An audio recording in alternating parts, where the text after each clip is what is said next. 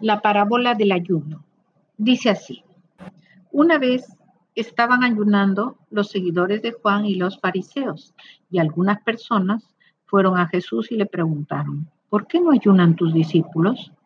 Jesús les contestó, ¿acaso pueden los que están de bodas ayunar mientras está con ellos el novio? Mientras está presente el novio, no pueden ayunar, pero llegará el momento en que se lleven al novio y entonces, cuando llegue ese día, sí ayunarán.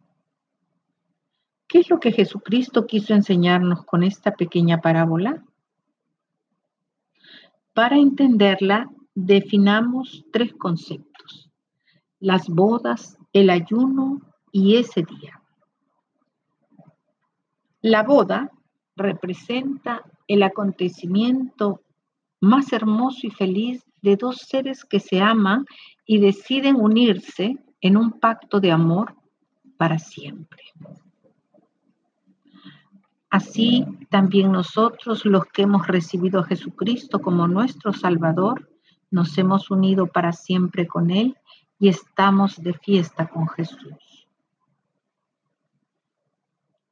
El ayuno representa la privación de alimentos sólidos, líquidos o ambos. Pero contrariamente, para los hijos de Dios representa una advertencia que Jesucristo nos dejó. El que no come mi carne y bebe mi sangre no tiene vida en sí mismo. Ese día representa el corto o largo tiempo que puede durar la separación con el amado.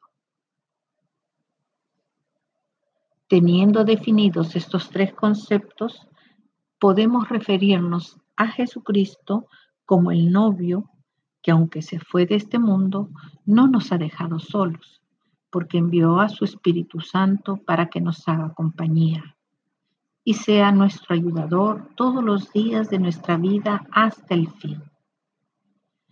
Lamentablemente, a veces no nos percatamos de su presencia y creemos que estamos solos y tomamos decisiones que nos causan aflicción, angustia y pesar. Aún podemos creer que ya no hay salida, que estamos a punto de ahogarnos. Entonces, ese día ha llegado. Detente y mira de dónde has caído. Reconoce tu pecado, que es tu caída, por la separación del bendito Espíritu Santo, a quien has contristado.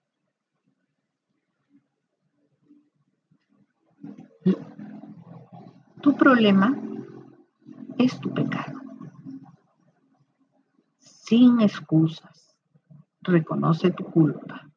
No eches a otros la culpa ni a las circunstancias. Solo pídele perdón con el corazón contrito y humillado porque eso es lo que Dios no puede resistir. Vuélvete a Él y Él se volverá a ti. Así dijo el, rey David cuando estaba en aflicción y cuando cayó. Afligí con ayuno mi alma y el poderoso Dios clemente y misericordioso que se duele del castigo, se volvió a mí y me libró de mi ruina. Su palabra garantiza tu restauración.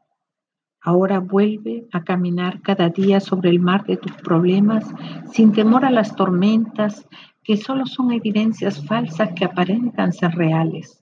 Pero si Cristo está contigo, tú llegarás a sus brazos seguro y confiado de que lo imposible, lo inimaginable, Él lo puede hacer por ti. Su recompensa será el gozo de su presencia y el fin de tu ayuno. Él siempre está contigo y en Él eres más que victorioso. Cuenta tu historia y avergüenza a tu enemigo. Amén.